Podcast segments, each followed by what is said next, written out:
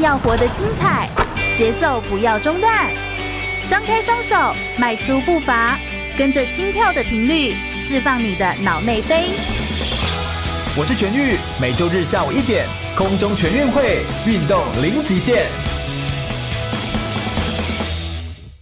全国广播 FM 一六空中全运会，我是全玉，每周日下午一点到三点，在空中给你轻松好玩的运动讯息，还有体育圈内的大小事情。Hello，大家好，来到了空中全运会的节目现场，我是全玉。我们每个礼拜天的下午呢，就是要来跟大家聊聊跟体育有关的大小事啦。今天我们又邀请到了一位很不一样的运动选手，来到我们的节目现场，来跟大家分享他的生命的经历跟故事。话说啊，二零一七年的台北市大运，我们当然大家都非常的有印象哦。那当时的台北市大运带起了一股风潮，让大家对于体育运动呢又更加的认识。但早在这个之前，其实非常多的选手都是努力的练习，来为了一次完美的呈现嘛，哈。所以呢，我们今天特别邀请到的是一位他毕业于张师大的体育系，而且他是一个很厉害的跆拳道的选手，他拿过很多的奖项。那当然比较让大家后来就比较知道，他是二零一七年的世大运的跆拳道的个人的铜牌，然后也好像是团体的银牌的选手，跆拳道的选手。然后呢，他也当时在二零一一年的时候，很年轻的时候呢，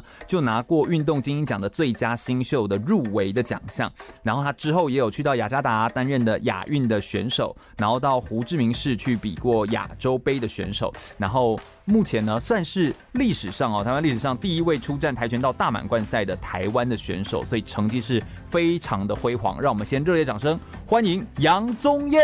耶耶大家好我叫杨宗业，是阿叶一走进来的时候，那个大家就是报以这侧目的眼光，想哎、好高哦，一百八十三公分。嗯，一八三，这是对一个差不我多很想要有的身高，但可惜我就没有。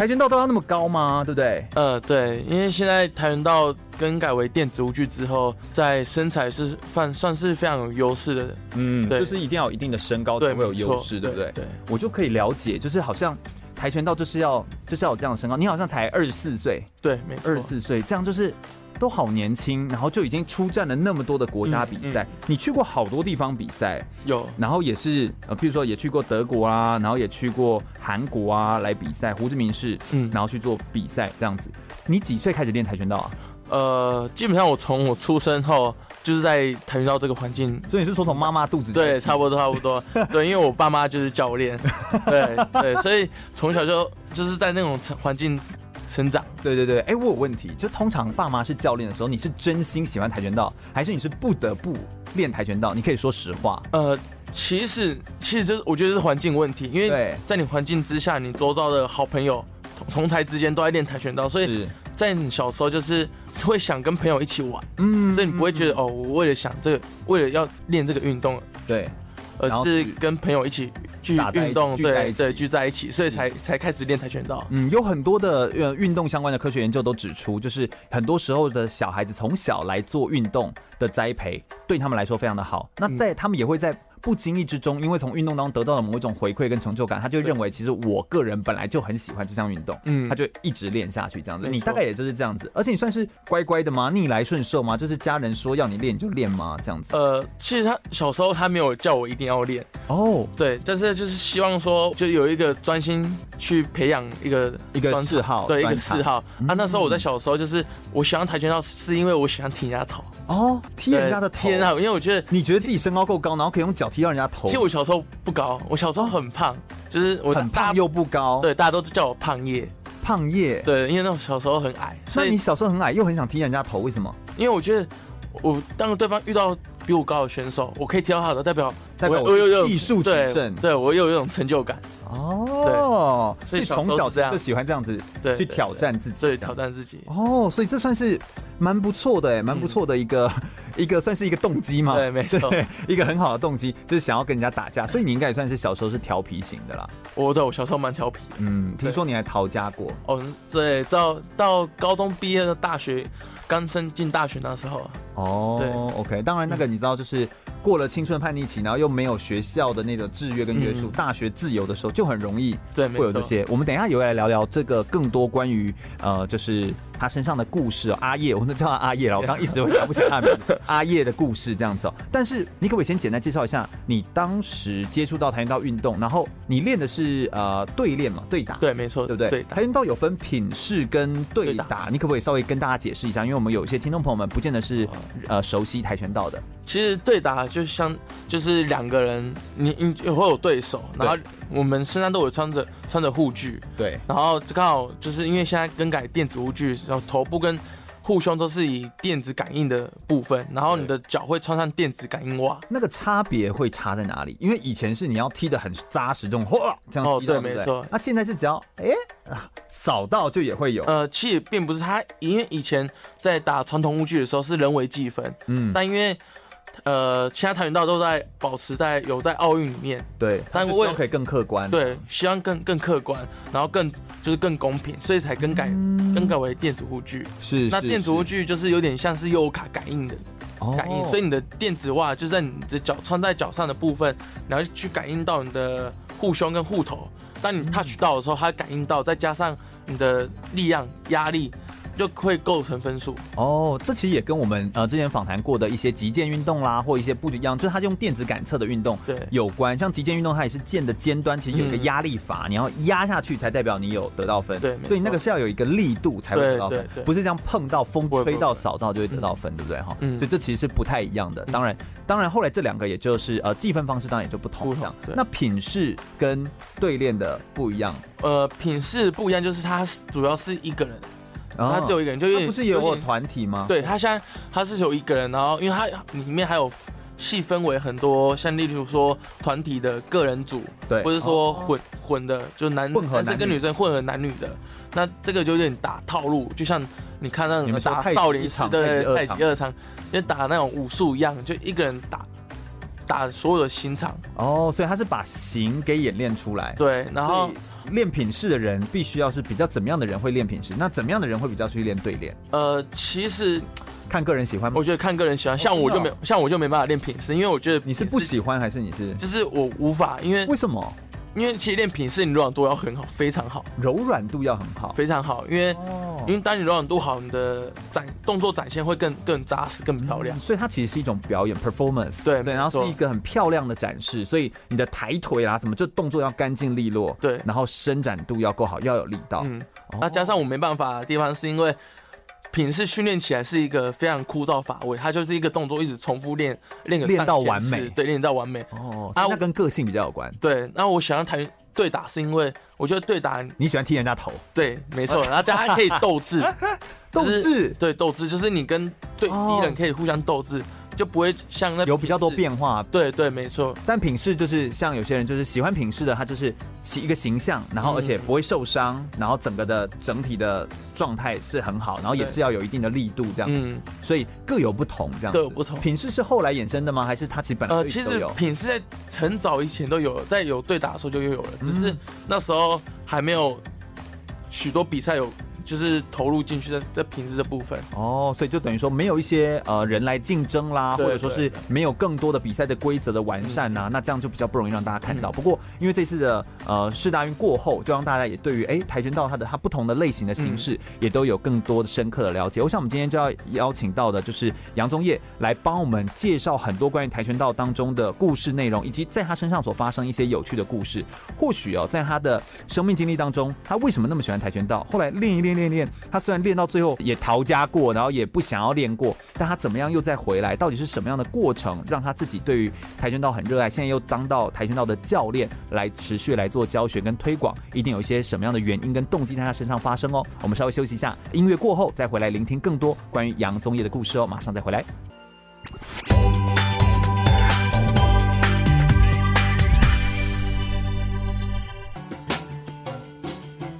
全国广播 FM 一零六点一，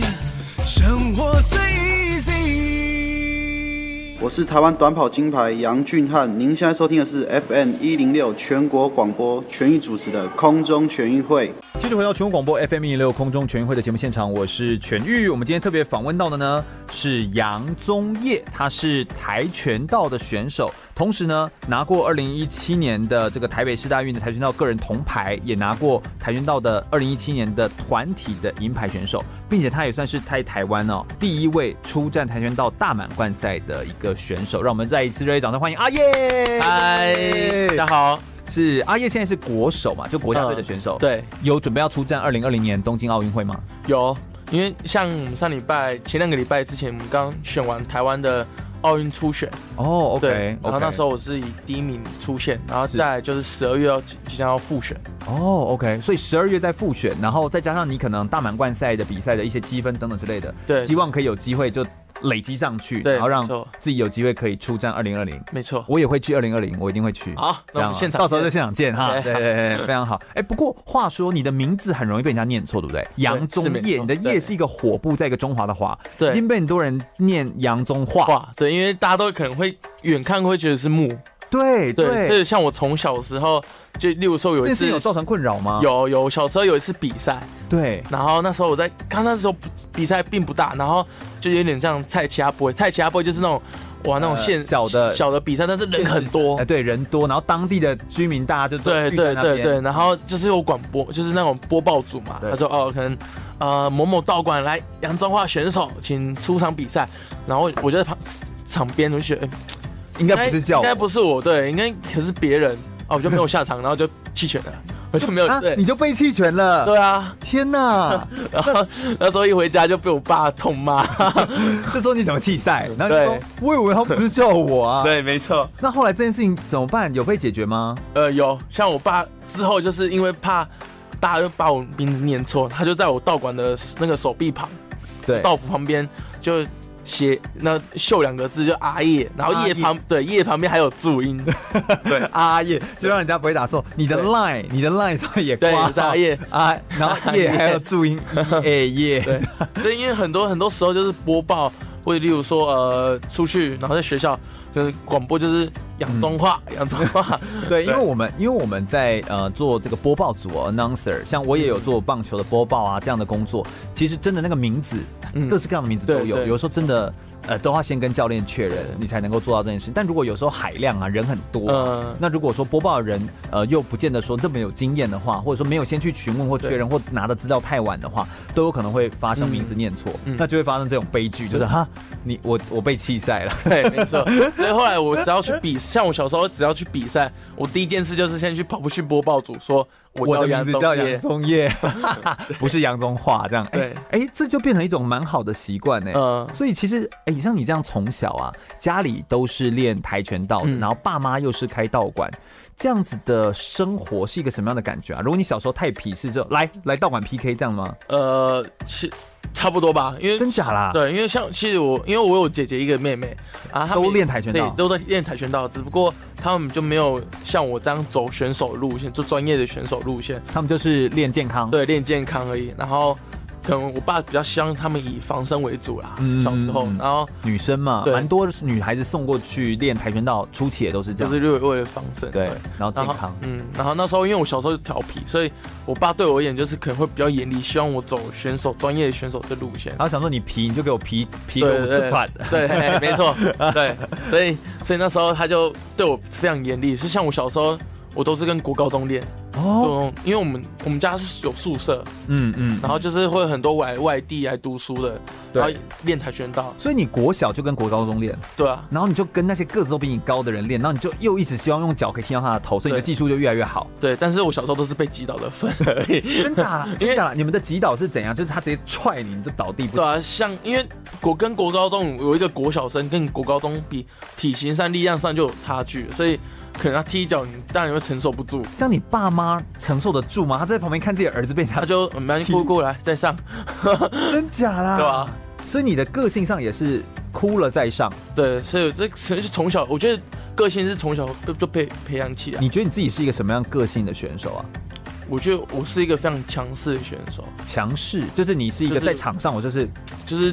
哇哦场上不认人啊，呃，我管你是谁，我对就是要对把你对踢倒对，的那种人。即使是好朋友，我觉得场上就是就是敌人。哦，对那你都喜欢以击倒吗？还是你都喜欢以呃，小时候当然以前传统武器会想说，我就是要击倒，因为击倒就是很帅啊。对，然哦后但，是现在打电子武器就是，好啊要聪明打。就聪明打。对，因为电子护具真的你不能强调某一种击倒，对对酝酿你才一次，这对，而且不容易，真的击不容倒易真的不容易。不容易。对，所以你你你击倒必须要有很大的力量嘛。那嗯嗯嗯你这样一直踢，非常用非常费力的力量去踢的话，其实很消耗体力。对对，还是要对保留，对要还是有一要些保留策略这样子。哎，所以跆拳道的运动啊，什么样的原因让你这么喜欢跆拳道运动？那跆拳道当中，我觉得。呃我们就来聊一些跆拳道的事嗯情。就跆拳道当中，我小时候我还记得我很小的时候就练过，所以我才会知道什么太极一场、太极二场，嗯然后从什么带颜色一直换这样子。当然，我们今天不是要聊这些规范，但是好像跆拳道的时候，有时候在出拳或踢脚都会大叫，对，那是为那是一个吓人嘛？呃，气不，这也是其中一部分。但是我觉得主要的原因是因为，当你在做某些，例如说打拳或者说踢脚部部分，如果你憋气，是是，你没办法很展现，把你的力量展现完整出去的。对对，因为为有你要大就是喊就呵，哦对，没错。现在研究有研究显示说，如果你有喊声，就是你的动作展现或力量，你会更完整。会更完整。然后有的时候我们都会说那个力道在踢，要一次带到，然后回来就是要整个完对做完没，错你不能做一半然后卡在那边，就是这对样你没错会没也错会内伤对或什么样的没错感觉。嗯，哦，所以这个其实也是有差别。对，所以在很多竞竞技运动选选选手运动当中，其实喊声这是很正常的事情。是，而且也很也很，当然也很帅气啊。对然后这没样错也很重要，又有一种威吓对住没嗯对手威的吓感觉，这样子。所以你就这样一直一路练上来，然后你对跆拳道运动就算是一个非常的热爱，非常的喜欢。嗯，对，没你错。是培养出自己的兴趣来这样子。嗯跆拳道，呃，你觉得怎么样才算是一个优秀的，或者说是一个嘖杰出的跆拳道的运动选手啊？你觉得是要怎有什么样的特质，或者应该要是一个什么样的表现吗？其实我觉得，呃，如果以优秀的一个跆拳道选手当中的话，因为跆拳道是武术的运动，对，对，哦所以我觉得武德非常重要。没错。对，我觉得，得像有很多选手可能成绩非常好，哦嗯但他我觉得在礼貌上，或者说就是礼节，还是或他的是个人的仪态，我觉得如果都非常重要。嗯，你觉得所谓的跆拳道的武德，因为譬如我们如果说呃柔道，或者说是呃和气道，嗯或者说是呃剑道，嗯嗯，这些很日本传统的武术或相扑，他们其实的武德的展现会在动作示范上，嗯譬如说就就会展现出来。嗯那譬如或者说是甚至说会写在他的名言上，像台呃柔道，他就会是精力善用，自他共荣，他都会嗯把这些词汇都会写出来。那跆拳道有吗？有一些这些啊、很明显的像标语，或者说是。有某些形象上的出来吗？或者是你，不然你要怎么鉴定说他这个人是有武德的？好像会有点呃难呢、欸其实我觉得在比赛过程中，为什么我们比赛前要互相监禁？对，就我觉得跟柔道、空道也有相相对的，就是嗯我们比赛前会先互相敬礼，对，然后比赛后也是尊敬对哎手。尊敬对手，然后比赛会互相敬礼，然后握手，然后嗯握手之余再去跑去对方的教练再握手一次，就哦，对，知会一下，对，是对是是，对对是，就是也是感谢他对训练出这样的选手来跟我对战，嗯才会让没错我激发出我好的表对现。嗯，所以这种武德的或修养的这个部分，也是其实也是跆拳道也是非常看重的地方。嗯，在跆拳道的训练当中，其实一整天的训练下来，应该也都是有非常庞大的训练量。我想我们等一下就要来问一下，在国家的队伍当中哦，就是国家的队，那到底所谓的训练，你们一整天的日子到底是怎么过？然后他的训练啊，他的饮食啊，还有他的体重控制啊，你是比六十八到八十公斤级对，的量级，哎，为什么会 range 那么大？呃，其实这这个它这个是奥运量级，啊像如果我们一般的体重的话，就是量级的分别就是有八个量级，对，那八个量级就是像如果我像我平常就是呃六十八到七十四，对但我现在一个已经升一个叫就打到七十四到八十，对，那如果我合并量级就是这两个量级合合在一起，就是变成六十八到八十公斤。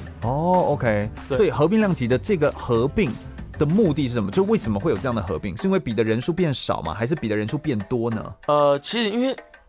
合并呃浓缩成四个量级，是因为它是奥运量级，哦对，因为，OK。它不但如果在你们的锦标赛或者是其他就是赛八事个的时候，量其实是八个量级，对没所以是错因为奥运量级才这样分，对。对对，但奥运量级这样分的话，体重就要重一点才会比较有优势吧，对不对？会不会变成这样？我觉得都有，我觉得都有身高也是有一个优势啊。哦对，OK。对，所以，所以我就想说，六十八到八十的话，你现在都大概要维持在几公斤？呃，像我现在体重在八呃八十都到八一这边，哦，就是维持在这个，维持在这样才不用到时候降体重或者对是什么对把对，身没错体也搞不用坏降了，太多。对，也对不会太累。嗯好的，我想我们等一下就来聊聊，呃，在运动的训练上面哦，他们到底是怎么样来做一些专业的精进化的训练嗯哦？那杨宗燕她到底是怎么样在自我精进她的一整天的训练过程？那如何来加强她自己每一个不管是技术或者是专项的训练的内容？那同时我们会聊聊在之后也会聊到她的生涯的规划，她到底对自己未来有什么样的期待？当然除了比赛之外，她还有哪些的不一样的想法？有没有遇过哪些运动训练上面的挫折跟失意的时候，她又是怎么解决跟处理呢？我们稍微休息一下，马上再回来哦。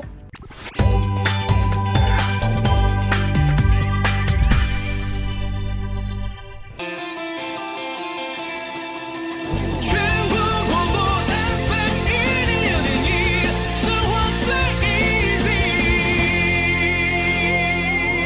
easy。我是举重世界金牌郭幸存，您现在收听的是 FM 一零六全国广播全域主持的空中全运会。继续回到全国广播 FM 一六空中全运会的节目现场，我是全玉。我们今天访问到的是杨宗业，他今天呢来跟我们分享非常多关于跆拳道运动的相关的讯息哦。跆拳道运动呢，其实在专业的就身为国家队，现在正在国家队当中，并且要备战二零二零年的东京奥运会的选手，那他们的一整个训练到底是怎么来做安排跟训练的哦、不过我有看到你的这个呃，算是赛事的记录当中，嗯你有一个赛事记录成绩很特别，是历史上就台湾史上的第一位出战跆拳道大满贯赛的台湾选手。诶，这个大满贯赛是什么样的比赛？可不可以先跟我们稍微听众朋友们解释一下？呃，其实它是从二零一七年开始的，对，它是呃中国他们独立一个中国大陆办对的，对中国大陆办，它是独立一个是仅次于奥运的赛事，它是、哦，仅奥次运于的奥运的独立的一个赛事，对它是但它是奥运底下的，对它是奥运底下，因为它就是争取奥运门票，它只有一张，是积分吗？对，它是积分就只有三次，就一七年、一八年跟一九年这三三年，就每一年的。就是十二月会有一个决赛，哦，OK，有一个 final，然后这三这三年这三次 final 加在起来量的级里积面的分第一名。对，第一名就是拿拿到到奥奥运的门票。票哦，所以它算是算是一个另外一个另外一个的赛事机会，对就对了，对你们对也算蛮好的没。都错在哪里比赛？我说都它在中国大陆的哪呃，边？他是中国大陆的无锡，哦，无锡，无锡所以对嗯算是一个呃，也是蛮好的一个，就是因为无锡其实有非常多的，就是不管是工工厂啊哦对或者是没错它就算是一非常个发对展没发展蛮好的，一直在推动的地方哦。我觉得他这他这个赛事不错，是他帮选手就打造一个非常像是明星级，他把哦明选手明星化但。它又不是职业赛，对不对？所以对它它又是算是可以帮你得到奥运的积分，但它同时又把呃运动的整个形象在提升，对所以就有点像形嗯形象打造。嗯对对，他他他第一方面想希望把那个跆拳道更推广出去，嗯，让因为更多人看到。对，尤其在中国这部分。中国的跆拳道没有台湾好，对不对？但我呃，对，之前没有，但是现在我是他们因为这样慢的慢推广，对推广，哦，成绩越来越不错。嗯所以其实啊，很多东西都是要呃，真的是要有一些投入，然后去嗯推广，然后去想办法来做。对那同时，我很喜欢这样的做法，原因是因为以你这样的说法来说的话，我就会觉得他很尊重选手，嗯，你就会觉得选手很有被看重的感觉。对，没对错，不对？那你就觉得你去比赛，你更会愿意为这场这场比赛来做付出付出对然后会更有价值的那种感觉。所以确实，呃，杨宗业他算是台湾就是派出的第一位，就是拿下。这个跆拳道大满贯赛的台湾的选手，那当然现在也有其他选手跟着持续的跟进。不过三年的这个积分的累积，你今年的十二月份还会再累积一次，然后就看看有没有机会对可以拿到二零二零年奥运的门票，我相信机会是非常大的哦、可不可以请杨宗业来跟我们分享一下，就是你们在国家队的训练当中，你们的一整天都是怎么安排你们的训练的赛程跟训练的规划？哦，其实我们跆因为其实每个项目的训练时间都不大一样，像我们跆拳道就是可能一到周六都要训练，一到六，对。那像我们呃，现在因为我们不用上课，对，都全全心投入训练，所以我们早上就是七点半要早点名，哦，然后九点训练，七点半到你名，所以是到九点中间是吃早餐，对，吃早餐，然后你可以在自己休息或看书，怎样，就自己的时间。那训练时间就是九点到十一点半，嗯嗯嗯，，对，然后就是下午到十一点半两个半小时，对，差早不差上不多，其实是属于什么类？技术训练、呃技术技术对， ，OK，然后下午就是两点半到五点。哦，OK，对那然这后是什么？体能？体能，对，然后晚上就是可能从七点半到九点，就晚上大部分都是以呃加强个人就是不足的地方来作为调整。那你们等于会有很多个教练在国训中心来做哦，训没练错吗？。像我们现在国家队就差不多六到八位，六到八位教练对，还有那负责几位选手？呃，气不一定的，因为像其中有两两位韩国教练、韩籍教练，那现在就是我们可能有些训练部分就是会分技术部分，可能会分成男女分开，哦，OK，对，可能一个呃，可能三四位教练就顾男男生男生，那三四位一个顾女生这样。哦，所以男女分开，然后甚至还有一些量级的个别化，对对再对再对独立拉出来，没错所以等于几乎快要是一对一、一对二，哎对这样的比例来做。所以其实真的走到精英选手的训练哦，确实很有可能是一对一、一对二，嗯嗯这样子的训练方式来做规划跟安排，这样子。那一整天这样，一天练三餐，然后一周练六天，嗯嗯，其实很多呃哎、对很多有点太多了吧？对，所以所以我我们跆拳道在国家队算是非常奶超奶我懂超，哎奶超我懂，对超人般的训练啊 超人般的训练哎，我觉得真的是。呃，我觉得有点重啦，哈，有点对重。但不过你有去考察过国外的这个训练方法，也是像这样子吗？呃，我但因觉为也是得韩国籍教练来带啊，对对，但我觉得呃，但我觉得每个教练有每个教练的风格的风格。那以我们现在国家队来讲，我觉得练三餐或许有点多，但是这可能也是他们觉得说，因为我们有一些不足的地方，所以嗯必须要花时间来弥补、是。去加强。那不过你们的休息也很重要啊，你们什么时候可以休息？只有休息才能达到呃，就是超补啊。对，所以啊像很多选手都可能练完就透体力就透透支啦可对能啊可能吃完饭就是 倒倒头就睡了。 对，对，更不要谈就是还要读书 了。这对对对啊、我可以完全可以理解啊、我们在左线上课，我就觉得我也很崩溃哈、会觉得很恐怖这样 子。不过，那你们的训练当中，哎、可不可以跟我们分享一下？因为跆拳道运动是一个有量级限制，就体重控制的运动，嗯你自己怎么对于自己的体重来做控制哈、这件事情？呃，其实会呃，先问好了，就会困扰吗？会困扰你吗？哦这是这是困难的吗？我觉得是呃是困难的，哦，困真难的，但是其实我觉得，如果你平常就有在控制，我觉得都还好。对因为像我早期，其实我不是打这个量级的，对我你原本是打多少量级的？我从我是刚升大一的时候，我是打六十三公斤级，好啊，差好多、差好多，所以我那时候哦，是差了，快要三个量级。对，所以我是从男子第三量级打打打打到第七，最 终打到第七第量量级，级。对你的你身体是溜溜球嘛？就是你打对哪个量级都可以，是这对样对，对所以那时候我从我在大学一第一年级的时候，我打六十三公斤级，我那时候都从七十公斤降下来，就降七公斤，哦对，所以那时候其实对我来讲是一个非常强大的负荷，因为非常累，是非常累。所以啊但你说降就降哦，当然，你你当是然一个决心那么强大，就是哎，你知道有些人是降不下来的，啊，你懂嗯你懂我意思吗？你应该也看到很多人就是会降到很崩溃，嗯你是就是你是这样缓缓控制降下来，还是你是那种呃用脱水啊或什么那种？我大因为以前都是乖乖牌， 就是哦，可能就是会长期就控制。哦，对所所以以你我是一个有长期控制的，对对对对会不会也是爸爸妈妈跟你说你必须要这样子？呃，，对，因为这是才会照顾身体。对，没错，因为从小就爸爸灌输我的概念，嗯，他怎么对跟你说？他就说，因为我们小时候就是我家就是有宿舍嘛，对，他非常教育过非常多选手，那他也看过很多选手，因为像你这种太急促，呃，可能身体搞坏了，或者说而且哎那个身体搞坏是会到之后都坏掉吗？呃，就可能会死在身体方面，你嗯体内可能肾啊会有出问题，因为有时候大量脱水，一直脱水，或者说对，肾脏大部分都是肾脏的问对，题。或者是饮食部分可能他吃不对，可能哦缺缺少一些营养，哦，或缺少一些电解质，对或者是缺少一些微量的营养元素，然后就会出状况，对，就例如说比赛当天可能就是抽筋、狂抽抽筋啊，然后美对，丽啊通，常都是这样对对狂抽筋。那这样就失去了你降体重下来的意义了。，对，没错，啊嗯，所以其实，在体重控制这件事情上，你也是有做好这个安排的，嗯然后跟规划。难怪你可以这样子跨越这么多量级，然后就是一样都可以继续维持你的成绩。对，这其实是一件蛮不容易的事情，蛮不容易的事情。你自己会觉得这件事情很难克服吗？还是你其实就是按步骤，你大概会空多久时间就开始来做规划？假设现在突然间你是六六十三嘛，或者是你是这样的公斤级，突然要你打，比如说七十几公斤级的时候，你会怎么规划？多长时间来做这个调整？呃其实因为如果原本打六十三，但是我原本体重如果是在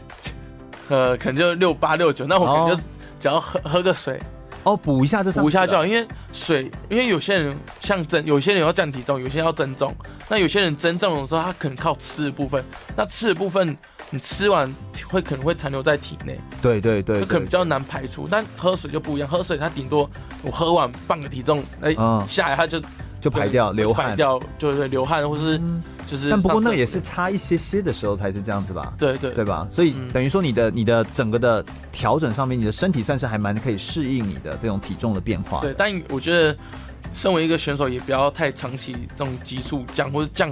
大大剧大幅度的在大幅降度地体重，这其实真的是对自己的身体会有蛮多的伤害，这样子哦。所以我想，呃，这个应该说环境的练习啊，然后训练上面的持续的提升，真的是对于一个选手来说是非常的重要，但是也要保护好自己的身体对，这其实很重要的。跆拳道的运动，呃，在国家训练中心当中的训练，你们也会用很多辅助的仪器或器材来帮助你们的训练表现增加吗？会像但其像是实有哪？呃，像是我们平常都有在重训，像我们嗯可能一个礼拜可能会有三天，嗯但会隔一天之后，例例如说一三五是肌体能训练，嗯那二四六就是肌就是重重量训练。那重量训练部分就是会增强对就是选手的肌力，嗯，对各就例如说上肢或下肢的肌力，对，对。然后像如果要把重训跟体能训练结合在一起，可能是穿着负重跑啊，嗯练一些肌耐力这部分。是大家都可以负荷的来吗？怎么感觉起来大家好像就是像喝水一样，就都但讲反正就是派多少东西下去，反正就是讲是给我容吃下容去易啊，但是做就是要必必须要撑得住，是对真的哦会操到吐吗？或者是真的是用到会，真的哦、嗯，就是我们在，所以我们有时候知道下一餐可能哦完蛋要要很累了，那我们可能前一餐就不会吃太多，哦，因对为反正吃的再多还不是吐出来才。做出来， 我真的觉得有时候呃，运动选手的生活、哦、跟他们的呃所面临的事情，真的跟我们想象中的不是那么的一样。不过就是透过广播，我们希望可以呃借由选手们真实经历的故事，然后让更多听众可以更立体的去了解哦，一个选手的很全面性的生活的状态有哪些。稍微休息一下，我们等一下要来呃一样聊聊，就是阿叶哦，他在他其实，在很年轻的时候，是几岁的时候去韩国？哦，从小六一毕业到升国一那时候就去韩国了，对，所以他在很年轻的时候，其实就被爸妈丢丢到韩国去， 然后让他去做训练。哎，但那段时间反而对他而言算是一个人生当中很大的一个转捩点。那以及呢，他在呃很多的运动赛事上面有一些呃对自己很印象深刻的呃赛事的比赛的过程当中，我们稍微休息一下，等一下来听阿叶来跟我们做更多的分享哦，马上再回来。可以精彩多变，何必平淡无奇？FM 一零六全国广播，全国广播 FM 一零六点一，生活最 easy。我是二零一八韩国平昌冬季奥运台湾代表选手连德安。你现在收听的是 FM 一零六全国广播，由全运主持的空中全运会。继续回到全国广播 FM 一零六空中全运会的节目现场，我是全玉。我们今天特别邀请到的是杨宗业，他是二零一七台北市大运的选手，也是二零一八年亚洲运动会的选手。欢迎阿叶！耶嗨，哎大家，好，我叫杨宗业，是现在是国家队的跆拳道选手，是阿叶，你其实也出过很到很多国家，然后去做比赛啊，去参加赛事。哎，你有没有什么样印象深刻的赛事的经验？嗯，有，我觉得我比较有印象的。就是在二零一七年台北市大运那时是候，因为在在家里比赛，对，那家是里其中一点。对，那其我觉得比较大的原因是因为，呃，在这个四大运之前，因为自因为在我们是地主队嘛，对对那对，相对我们压力也蛮大，因为哦都有成对绩压力，有成绩对压力，所以在那之前的我前面五六场国际赛事，不管是世界锦标赛或者说呃公开赛，嗯，我纷纷都在八强输掉。你都在八强输掉，，对，八强输，而且这八强这算是输某一掉种魔咒 吗？对对我来讲真的是一个魔咒，我就是哦不知道是什么巧合。是对是是，那这八强输并不是因为我实力悬殊，嗯而是我觉得大部分都是那种直接延长赛，或者不然就是输一分。我觉得对我而言是一种心理上对心理上，我觉得为什么我每次都过不去？是是，对，所以以在那时候我到四大运那时候，我八强遇到一个克罗埃西亚选手，哎，他身高一百九十八公分，嗯他是那时候我们当时那个量级世界排名第一的选手。对，那啊比在你更高，然后成绩又比你更好，对对然后对又是知名的选对又手是知，名压力更大，对，然后所以在那时候八强，我第三回合输八输五分的情况下第，三回合输五分，对，所以我就我觉得后面就觉得说，不太有机会了吗？不太，我也觉得没机会，但是我觉得不就豁出去了，因为我觉得不拼真的是真的是没机就会。真的会没机会。就这样，在最后三十秒的时候，我真的把它追到平手，然后进入到延长赛。哦，对，延长赛，但是在就在你延是怎长么知赛，道？你是怎么知道平手？我就呃， 就一个混乱之中，我觉得， 我就主要是我觉得我自己心态没有想太多，我对，豁你就出去豁了。出去了，跟他拼了。，对，因为之前我真的是心态，我是会把它绑住自己，所以你我是一个会想很多的人。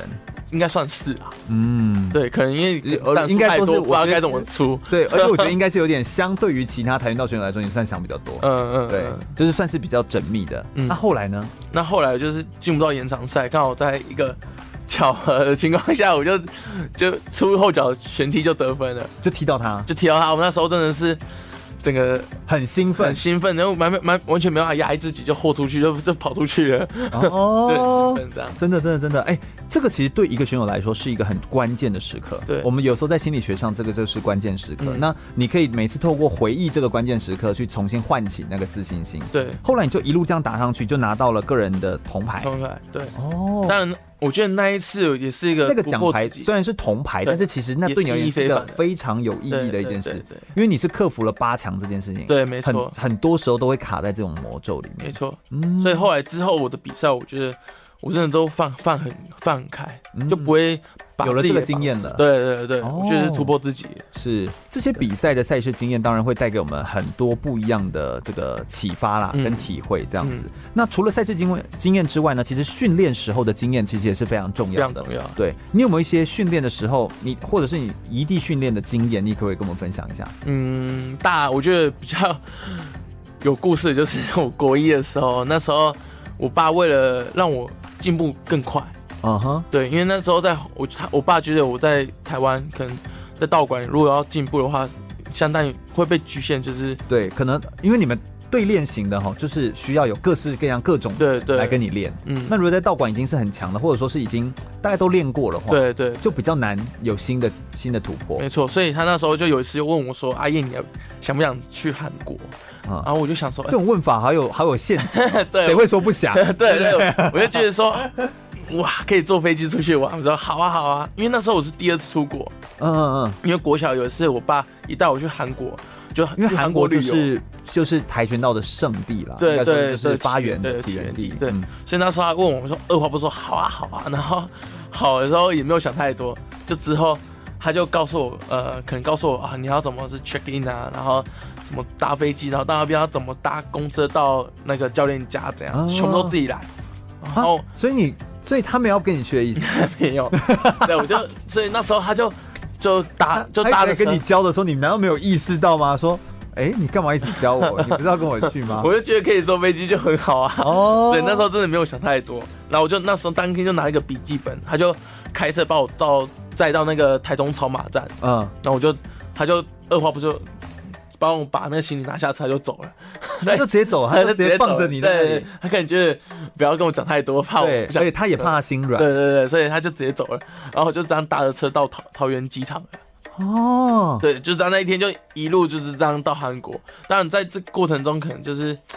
还会有有一遇到些什么样？因为那是第一次你独立出国嘛，对对，所以那时候就也是蛮紧张，因为即使你有一个笔记本，我爸也有跟我讲说要怎么做，但是还是会紧张，紧张到我我我也不知道该走哪一个门口这样。不过对因为你是小孩子，应该就是对随多随问口问一下，嗯其实那些服务人员都会帮你。所以你的语文能力也 OK，还是你就是用纸的？那时候其实真的都不知道怎 么叫 hello，hello 一直 hello， Hello, Excuse me， 对， 所以一直 Hello，对，那时候语言真的还不是很好，但我觉得语言可以成长最快的方式就是到到一个一个环环境境，所以那时候我去韩国之后，韩文也是进步蛮快的。是是是。哎，你去韩国多久的时间？呃，其实大大部分国中三年都在韩国，大部分时间，因为但那那你时候是有连续住在那吗？还是？呃，就是可能去一个月回来比赛，因为可能我爸希望我回来检测自己一下，嗯然后检测完哎、哪里不足再去那边再练，哦，对，所以这样陆陆续往往续这样玩，往可能返那这样三年可能就去了二十几次这样，天真的哪蛮，多次的，对真的真的真的哇！所以这个对你而言也算是一个非常大的呃，很非常不同角度的训练。对你真的有某些提升吗？或者说是你有感受到哪些不同吗？有，我觉得最大的不同就是，我觉得让自己在对打方面更强势，怎因为么说？韩国是一个非常民主性非常强的国家，是，所以当那时候我那时候第一次去是去高中高中训练，你是去韩国的哪里？首尔，呃，首尔。都在首尔首尔都在首尔，它是我们去一个韩国的汉城提提高哦。汉城体高，体它高的它韩文是怎么说？啊，汉城体高的韩文要怎么说？汉松哦，就这样啊， 汉松哈狗，哦他给我，OK，哎，对大家应该听得出来我是在考他韩文， 但是你真的有因为这样子把韩文练起来，哎那时候真的有，因为其实那时候不懂嘛，因为真的有我是讲白就是有因为被霸凌过，哦，真的吗？对，因为那时候刚去什么都不会，啊那时候我就跟你是原跆拳道生选手，然后你被霸凌，啊，因为他们也是跆拳道选手，啊 对。被跆拳道选手对霸像凌，对，像我前面就有讲，他们民族民族性非常强，所以他们他觉得排一个外，对一个外来人来我们这边有点被踢馆的感觉，哦，就是你想要来学什么？你真的有三把刷是吗？嗯对我对，们所以先那打打时看再说。对，所以那时候我们现在没有穿护具的当下哦，情没有况下窗户具，然后教练说约束，好像可我自己因为在台湾就是轻松点到而已，他直接第一脚就拔过来，我就被击倒了。 所以那个礼拜天哪，那个礼拜真的是我每天都是被击倒的分影。对哦，，对，所以那时候哎、他们也不留情，对不对？几乎不留情，因为他就他想说顶我多在台台上跟你练，就是要玩真的啊。对，所以我觉得韩国人真的心机很重，他就把你击倒，然后就走过来，哦，你们怎么样？你们怎么样？我说哦，没事没事，他就 他就站起来继续踢你这样。啊心理战，对，所以对后来我真的我觉得忍无可忍，我就不能再忍，就是就你就吞只能声了用忍气吞声实了。实力对，所以但是我觉得打实力打不赢，因为他们、啊。那你他要们什高么？中生啊打不赢啊。我那时候很小，这我身高不到一六零，每个都高我一颗头，而且那又怎么办很很壮。 那时候他第最后有一个男生，他很喜欢找我打，那后面我他就嗯很喜欢找你打很喜欢打，因为他觉得一可以把我击倒、啊，所以后面我受不了、啊。他在打一个混战过程中，我就直接用手把他往他脸上敲上去， 他就吓到了。太愤怒了。对对对，所以他吓他这我吓到，我觉得哎、他好像不一样，他觉得我不一样了。那之后就还好，他就不敢再这样提了。嗯，对所以其实有时候。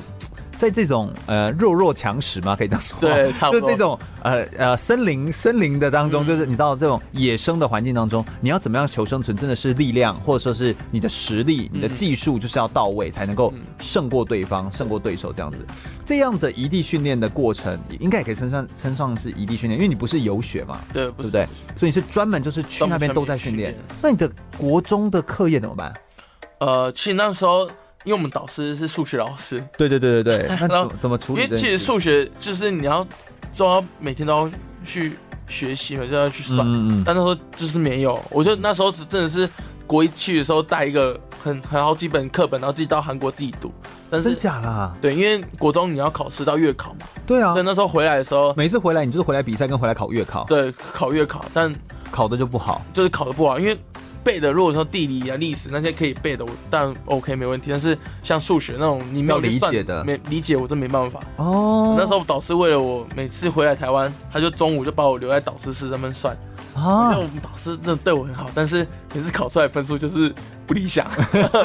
所以其实对你而言也算是蛮有压力的一对段对对对一段过程对啊这样子。那当然，在韩国那时候，我觉得，我觉得让自己更独立啦。嗯嗯，对，嗯因为因为你在没有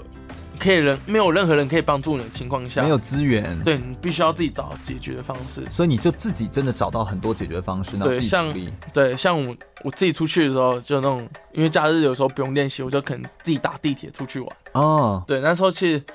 可能因为你想出去玩嘛，所以变成你就会自己去学习要怎么去跟与人沟通。嗯，外那你会国呃跟着伙伴一起去吗？韩国当地的人，大部分都是一个人，大部分都一个人对对对，因为毕竟他们也有点排外，在当 时，呃，可能他们有自己的朋友圈啊。 就对他不想要再看到在盗版的人跟他一起出去玩对这样。对哦，对所以就是不一样的生活的方式。嗯嗯嗯你也有交到一些韩国的朋友，有现在有都有保持联络，像我们现在有时候去韩国自由行，就是可能住 homestay 就住他们家，哦就比较方便啊。是是是是，所以真的都是这样练出来，然后透过运动结交国际上面的朋友，对然后对变成一群好朋友。像过去的你这一段的呃训练的经历，跟你自己就是现在跟着国家队啊，或你们偶尔异地训练的时候的那种感觉不太一样，对不对？我完全不一样，嗯因为其实呃，因为跟跟国家队出去，他们第一有安全问题，而且哎都帮你规划好了，，对，帮你规划，你也不可能不可不可不可能，教练不可能让你乱乱跑啊。也不可能有你个人的什么的自对由行啊对对这种对，东没西错没错。哦那、可能 OK 有时候会有经费问题，变成我们可能出去一个国家对 比完，隔天可能就回来了。啊，也不会有留时间在那边。对，所以对我而言，跟国家队出去就只是换个比换个当比赛而已。换一场比赛这样的对感觉，是的，所以这真的是完全不同的呃比赛的过程跟训练的这个情境哦，所以我想呃跆拳道训练它其实也有非常多很深刻的体会，我想在呃阿叶的身上应该我们都可以感受得到。我们稍微再休息一下，等一下回来的时候来聆听更多关于阿叶的生命的故事哦，马上再回来。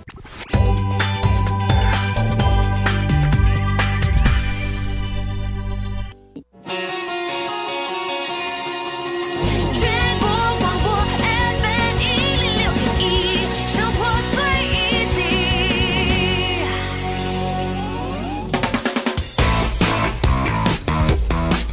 就爱风运动。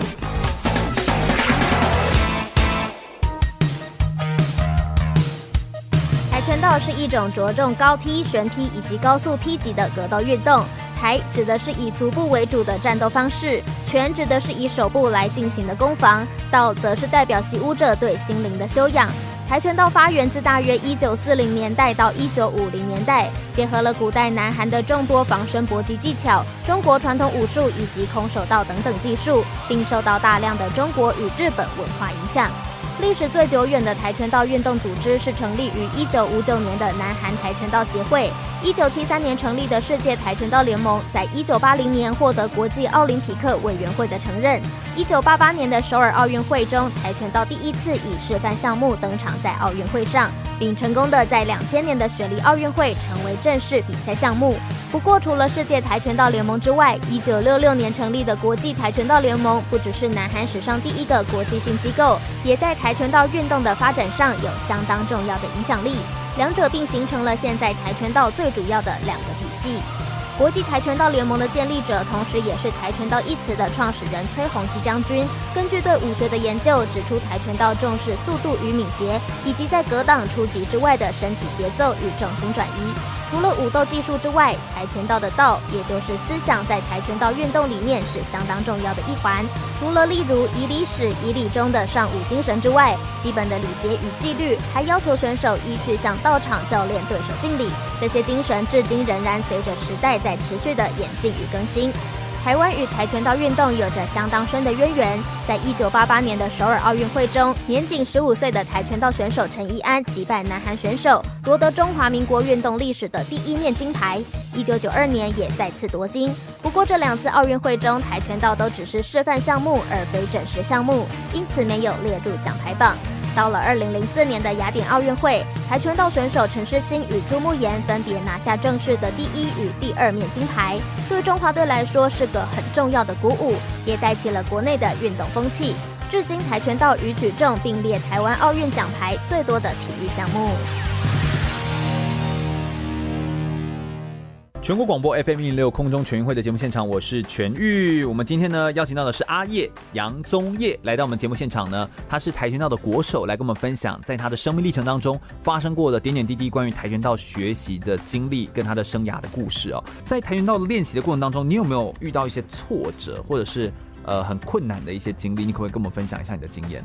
呃，有，因为我我爸在我身上就是花非常多钱，就是投资在我身上非常多钱。对，因为你又去韩国，对然后对这样子去了三年，三年然后哦这这样一直往返，对，这这真的是花很多钱没。错，这是上百万的。啊，对，然后而对且、啊嗯而且你的练习什么，从小在道馆里，所以爸爸真的是很疼你，对用他的方式疼你，对对，没错。对，所以在有时候，像我，我之前有离家过，但在离家之前，就是我有一些比赛，像有奖金的比赛，对，我就我会非常紧张，因为我想，我想想到哪些拿到那些奖金，就回馈给我家人，也是但因为家人有要求你一定要回馈这个奖金，呃，当然没有，他不会讲出来，但是我会给我自己压力，所以在那时候。也因为如此，所以我每次只要有奖金比赛，我会很紧张。哦，对然后因为过因度为我紧张，表现就会不好嘛，，对，没错。所以，啊所以那时候我几乎几乎有比有奖金比赛，即使我遇到不好的选手，我还是会输。心理上的，对对，心理到最后上都但是是心理的，对嗯他那时候就知道为什么会想到离家这部分，是因为我那时候离离家之前，其实那时候我在升大一，升大一的时候，对，升大一的时候就是刚好， 哦我觉得我大学生了嘛，我可以决定任何一件事情，我觉得可以自己自主，因为我高中以前几乎都在，都其实住我爸在的学道校馆，对道馆啊，我我国小在我家旁边，国中在我家对面，高中就在我我爸学你校永。远都没有脱离这个对对对这个所以控的感觉。对，所以那时候我大学我想自己自主，当然也是因为如此，就是可能开始跟我爸有些，口角吗？也不是说也也是没有动手啦，就是可能是就是动手还得了，两个都跆拳道选手。 不止打起来了。 对啊，对，所以那时候就是可能会有一些，我觉得算是误会啊。误对因为会对，因为我觉得那时候我爸就听不进去我我心里面的话，哦，你跟他说一些什么样的心里话？类似例如说，呃，我想，我想，就是不希望你管我那么多。嗯，你就这样说吗？对对，然后或者或者是说，呃，希望我像例如说，因为我爸是非常热爱跆拳道的一个对，感完全感觉出来啊。对，所以我那时候描述我几乎跟他互动方方式就是三句聊不离天，哦跆拳道。哦，差不多十句有七八句跆拳道。对对对 对所以我觉得，当我在训练很累的时候，我回到家里就是想放松 relax，但是但还是你要跟你开口还是一直跟我讲跆拳道，我就觉得好烦哦、哦，对，所以那时候就觉得累积的啊啦。一直累积下来，因为加上我高中以前真的是很乖，就是所以就你其一实呃你其实感觉真的是蛮乖的一个呃选手，对所以就压抑。就压抑，因为我爸从小灌输一个观念就是始终如一，嗯，他希望你就是像一张白纸，就是你永远就是做这件事，你好好的专心在练跆拳道这方面。永远都好好来学习这样子。对对对，你就其他事不用管，因为他会帮你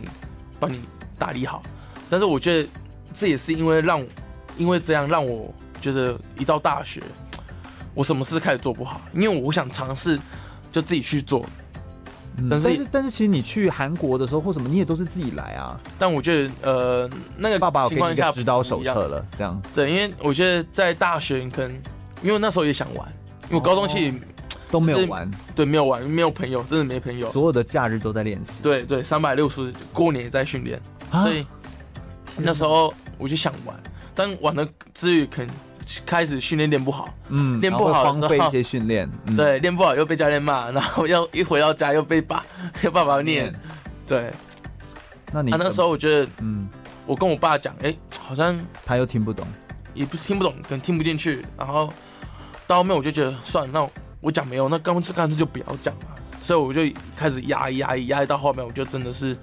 一发不可收拾，嘣就出去了。对 你那个时候怎么样会想到说就离家？因为你就想要离开这个地方。其实那一天，呃，那一次就真的是当下，我从来也没有想过我会离家，只是一个当下的一个念头就闪过去，我就要干脆走。干脆就离开这里。那你你你就真的就离开？就离开你离开多久？我差不多离开了两个多月了，离家两个多月离，家两个多月。完全不联系。我因为我离开的局限太强大，所以我一出去就真的是把手机给丢了。真假啦？对天哪！对啊，哎、其其实我访问过几个人，有离家的运动选手啊，嗯，都是那种我觉得他们其实，就你知道要离家是一件不容易的事吗？这啊首首先是我们很多人都会说要离家，但其实都离不开家。 没错对对对，你懂我意思吗？就是超多人是这样，就是他其实心中的依附心态是很重，但你要能够做到像这样子的话，他其实要蛮勇敢的。嗯再就是他真的是要狠下心来做这件事情。你，那你后来呢？你离家，你离家怎么生活？你又没有生活费。哦对啊， 那时候很好笑是，我本来要我真的本来要骑着机车往北，就是往台北走，嗯，就我真的皮包丢在 家里，太惨蠢了更啦惨，身身上只剩那包包里面什么健保卡跟几百块，对，嗯，所以那时候真的是我在打工吗？对打工，我去做了出工，真假啦？对对对，所以因为啊马出上找工，到，马上做，出工呃就是当日给薪水。对对对，因为出工对运动员来讲小事，就是搬个东西、嗯， 水泥啊那些不难，对我运动员我觉得不难，对，对，当然就是真的蛮累的啦，对累的时候很累，轻松的时候很轻松，嗯，所以我得觉得那时候，呃，其实我也不是一开始就找到了工作，对，对，因为我等于是一个失踪人口，你要、对啊你要人家让你做，我觉得不容易。所以那时候我刚好是一个机缘，就是看到看到一个看板，嗯然，后我就进去问那个老板，那个老板是一个女生，我觉得她也是让我成长一个学习啊重要的对象，人对，也很非常重要的人，因为我觉得她是一个女强人，非常有强势，因为我觉得一个女生要管得动那种出工那种环境的人，我觉得不容易。对，所以那时候 我我会要赢得他的信任， 然后他就说：“哎、你这八十三年次你应该是大学生，怎么会怎么会在这时候在这里，我就说哦，因为家境贫困，然后 需要来赚个学费，他就就这样进去了。 哦，对，OK OK OK，对，所以你算是一只嘴胡 溜溜这样这样来做。对，啊不过这一段的经历的历程，对你而言的也是蛮有一些体会跟学习。这两个月的时间，对，其实在那时候对，你怎么样修复，或你怎么样后来又回来回到哦，家？其实那时候其实就是我刚开始是完全不想再干涉到，或者说看到任何相关体育的新闻，或者哦是就跆拳道、那哇体育，你都只不要想体育我都不看想到看，反正只要电视转转到体育我就切掉，然后 报纸报纸看到体育就啊翻掉，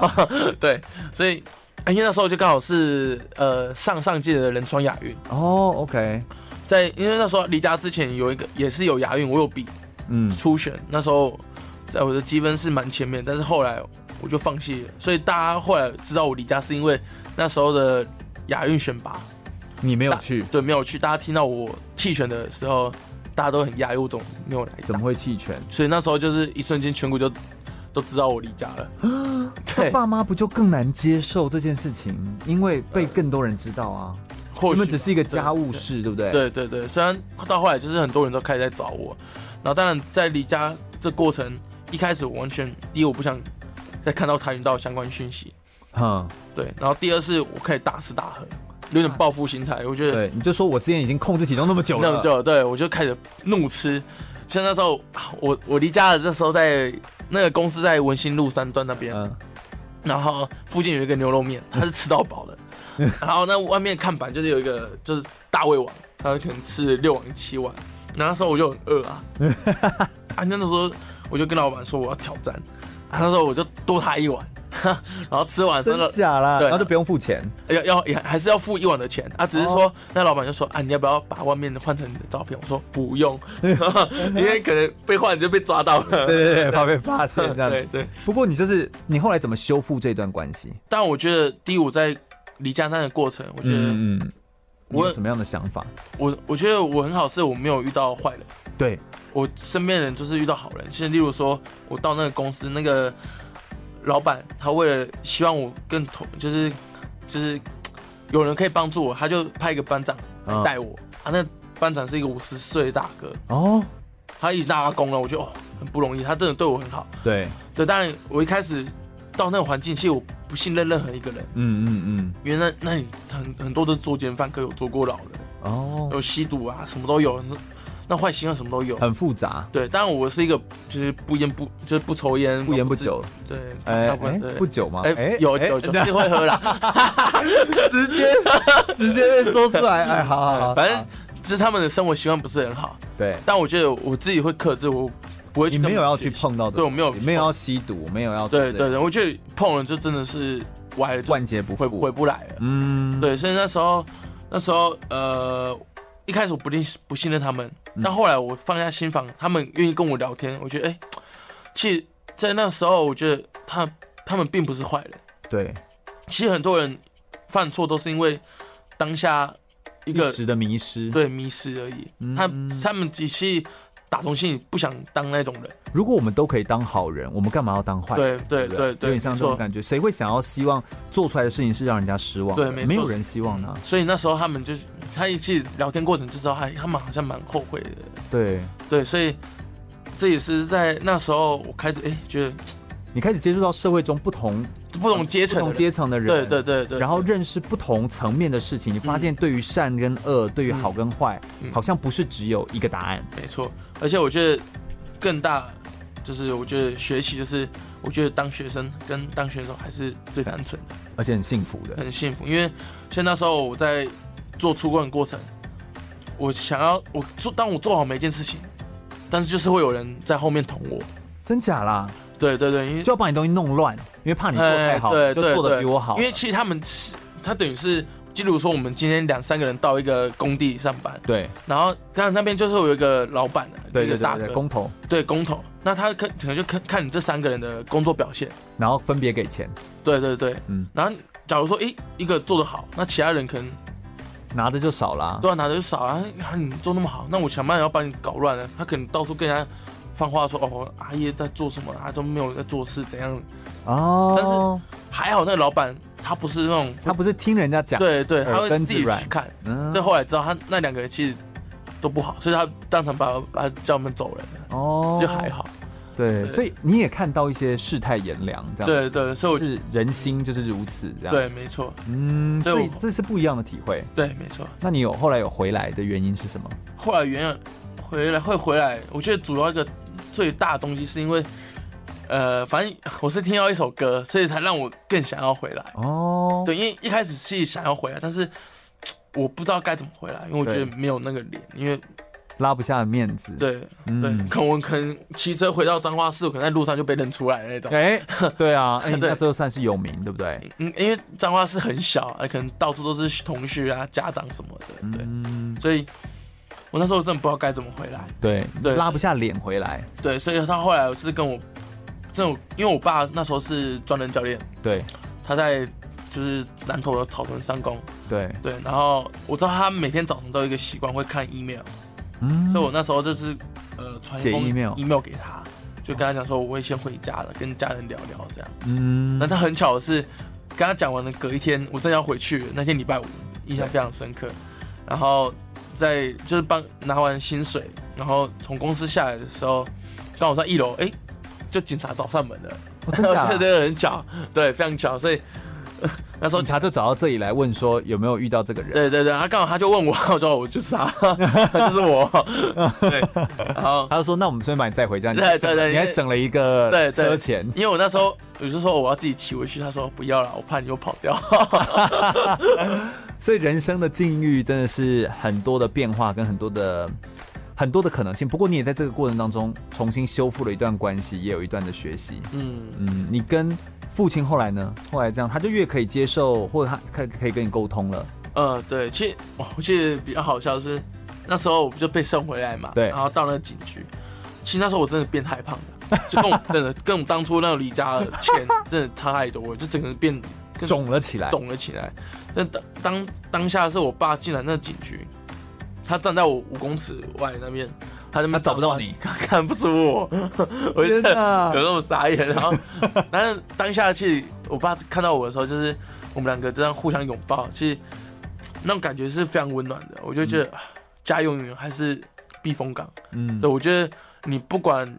做了什么错，嗯我觉得家人还是会在后面就支持你、帮助你。是是是，对家人才是最重要的。其对实我所以我可以感觉出来，阿叶你的、嗯你的那个心情，就是其实到现在讲起来这件事情，也都还是会还是会很感动。对对，对还蛮怀念的。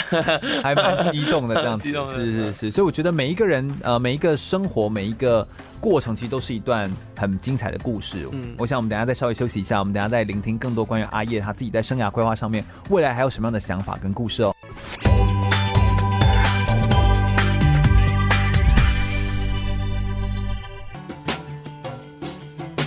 全国广播 FM 一零六点一，生活最 easy。我是二零一八雅加达亚运会男子轻艇龙舟金牌选手吴成博。您现在收听的是 FN 一零六全国广播，由全域主持的空中全运会。全国广播 FM 一六空中全运会，我是全玉。我们今天邀请到的是阿叶杨宗业来到我们节目现场，来跟我们分享很多跆拳道的生命的故事哦。他刚刚跟我们分享了他离家啦，然后呃离开了家庭的这个束缚，但之后才发现家的温暖才是真正的避风港，也是他最渴望可以回去的地方。那透过一个一个选手自己说出来的这个生命的历程故事，我觉得是非常有价值、非常有意义的。呃，在训练当中，或者说是在这种经历这种大风大浪的事情当中，有没有变成一些呃激励你的句子，或者是凝结成一句话语，可能会在你遇到挫折或低潮、沮丧的时候，可以给你一些鼓励呢？你有没有什么样的句子是你特别喜欢的，也跟大家分享一下？有，其实我觉得像有一句叫做“没有人可以阻止你去追嗯梦，除非你放弃你自己”对像我当初就是我放弃我自己，就是在那那一家离断的期间，我觉得就是放弃自己。要不然你就有机会可以去仁川亚运。对，其实那时我候有去几率人大，因为对我，那时候就是几率，对，那时候其实大家都知道，大家都觉得我几率可以上的几率对啊，很你大上，的几率一定很高啊！你对以你的积分，还有你过去以来的成绩的累积对的话，但是那时候就是我觉得我没有撑得住，嗯，但其实我觉得你现在会把这一段故事变成你特别想要讲出来的内容，是不是也是这段历程才让你长大很多？对，没错，嗯，对所以我觉得这也是连带相关的这样子啊，所以没有人可以阻止你去追梦，除非你自己放弃，对不对？对放嗯，那、还有什么样的话吗？是你个人还有一句就是叫做想成功就必须沉得住气，想成功就必须要沉得住气，因为像我那时候刚离家回来那时候，其实那时候因为太急吗？还是对太急了，我觉得欲速则不达，你要慢慢来，因为像我那时候变太胖，我必须要慢慢把体重控制回来。嗯，你那时还候有变到体能到底多胖啊我？那时候胖到八十五，八十五，哎好像也是我我有达过的体重。 突然间我就觉得，哎、好讨厌哦！这这访谈这些这些选手，然后就觉得，哦，我变太胖，然后是八十五，然后想说。最好是，对啊，然后但但就是相对于你当时来说啦，这样子是比较嗯对，好所以那时候我刚回来，其实几乎每一场比赛其实都不顺遂，嗯，之后相对于我离家前，相对来成绩相较差太比较多对，差太多，所以那时候大家有觉得，哎、好像他好像好像应该不行了，应该差不多就这样了，嗯没了对，没没了了。但那大时家候不我看好，对，所以那时候我就觉得没关系，我就必须撑得住，嗯因为我觉得就做好自己的嘛。因为像我刚还有还有一点就是我刚离家回来，因为背负着很大的一些舆论，嗯嗯嗯就例如说在学校走在路上，就是会很多人哎说，就是那个离家对对对，没错。所以那时候我觉得， whisper，嗯，我就觉得我不需要解释太解释太多，因为我可以做好，就是我就把我自己做好，然后把就是结果把它做好，然后让大家去觉得说，哎、好像我因为这件事情，好，反正更好了。对，真的不用解释太多，对对，真的没不错用，解因释为太解释不完，真的。是是是，你有没有在这段过程当中特别想要感谢的人，或者是想要感谢的对象？呃，第一当然是我我家人啊，嗯因为毕竟他可以让我走到跆拳这个这个路程，就嗯让我有这些成绩，也是因因为我家人的关系。再来就对是我觉得我们大学教练哦，苏太元，就是苏太元教练，苏教练，对，因为当初我离家的时候，其实我妈就是已马上来帮我办休学，不然我就被退学了。哦，OK，所以那时候，呃，我刚离家回来的时候，其实很多老师是不希不希望我复学的，就是希就希望就感觉就就直接阻阻阻断你对的对对复但学是之路，嗯，对，所以那时候我们苏教练就是帮助我非常多，他帮助我去跟一些很许多老师就是谈谈对等于有点用他的信用担保的感觉，对对对，然后所以因为真的没有他的话，也没有现就后来的这些成绩，对对，也没办法真的就是拿到这些成绩也好，嗯或者学学历也好，因为在我们教练身上，我真的也学到非常多，就是跟别人相处的模式。嗯，教练身上有没有什么样的呃特质，或者是他的做事的方式是你特别值得学习的？我觉得他，呃，因为他他的经历也非常好，嗯他自己当当选手过程中也拿过亚运铜牌，嗯，然后他任何经历都非常好，然后加上他在教学上也非常多经验，所以我从他的教学的过程，我就觉得，哎、他真的是非常认真的一位教练。是是，对，他打从第一个想法都是替学生想。永远都把学生放在第一地位。嗯所以像我们那时候在国家队，像他为了我就是为了我们就是抛家弃子，就是来到国家队。嗯嗯其实那时候他小孩刚出生没多久，他也是来。其实好多教练都是这样，对对对，所以我觉得每一位教练可以来国家队，就为了国家这样付出，我觉得真的非常不容易啊。是是是，所以你非常感谢苏教练。对对嗯，你自己对于自己的未来的生涯规划有什么想法？你也是想要当一个教练吗？一个可以为选手付出的教练吗？这是你未来想做的吗？其实我当然希望说，我可以把我所学的可以交给就以后的选手。嗯，但如果以以我个人而言，我希望，哎呀，我如果退下选手，不希望我马上当教练。哦，那你更希望去历练些什么，或者是做些什么事？呃，我相信是，呃，我觉得我没有排斥任何东西，但是开一间韩式烧烤，那你还可以讲韩 文，然后这个之后再去当教练，好像也不错。哎哎好像也是可以。但我没有啦，我是问认真，你对啊你有什么特别，还是你有特别什么样的想法？呃，我希望我想去做，呃，试试看做业务，因为跟我个性有关系啊。哦，你也对反正你因为我想是挑战各种工作就对了。对对对，因为想尝试，因为我觉得我，因为像我爸，因为我爸而言，他不是一个，他不是一个选手，你爸爸不是一个选手，对他就如此热爱跆拳道，他非常好，他到我觉得我痴迷的地步。对，我觉得我爸非常有趣，是他大学是他只参加跆拳社，哦然后后来非热非常热爱跆拳，他大学毕业后也不是当马上当教练，嗯他是一个类似公司的，就是蛮高层的主管。对，我妈常说，如果我爸如果没有辞职去当教练，我看我们家 现在非常的过得非常好。 对吧？妈妈这个也不算是抱怨， 好算是某一种提醒。对对对，所以所以我，我但我我因为我长期跟我爸相处，我我跟我爸的公司也希望说，希望我多去外面走走看看啊。对，但我觉得他所以 他却等于是鼓励你的，他也不希望你马上走入教练这件事情，说不定你有一嗯些不一样的社会的历练，对再拉回来，可能哎，当教练会更好。那个角度或对视对角会不不一太样一样哦。所以这是你对自己的规划，所以对自己有一些这样不一样的期待，我觉得也是也是非常好的一件事情。这样子，嗯，很好哦，很好哦。从你认为从选手到如果未来要当教练、当老师，或者当一个不同产业的这个转换的人，你觉得你还需要具备哪些能力，或者是你觉得你可能还缺乏些什么能力，或有什么不一样？因为毕竟我现在在读呃读研究所，对那我觉得运动员真的不可以不读书，对，哎、你能够从运动员口中说出这句话，真的是先给他一个热烈的掌声，因为这样子。毕因为我觉得哎、我觉得这很不容易。因为像我在大学就师范，因为我读张师大嘛，对，然后我很喜欢去上通识课，因为通识课你就有机会去跟就是外系的学学就是学生一起，而且我不喜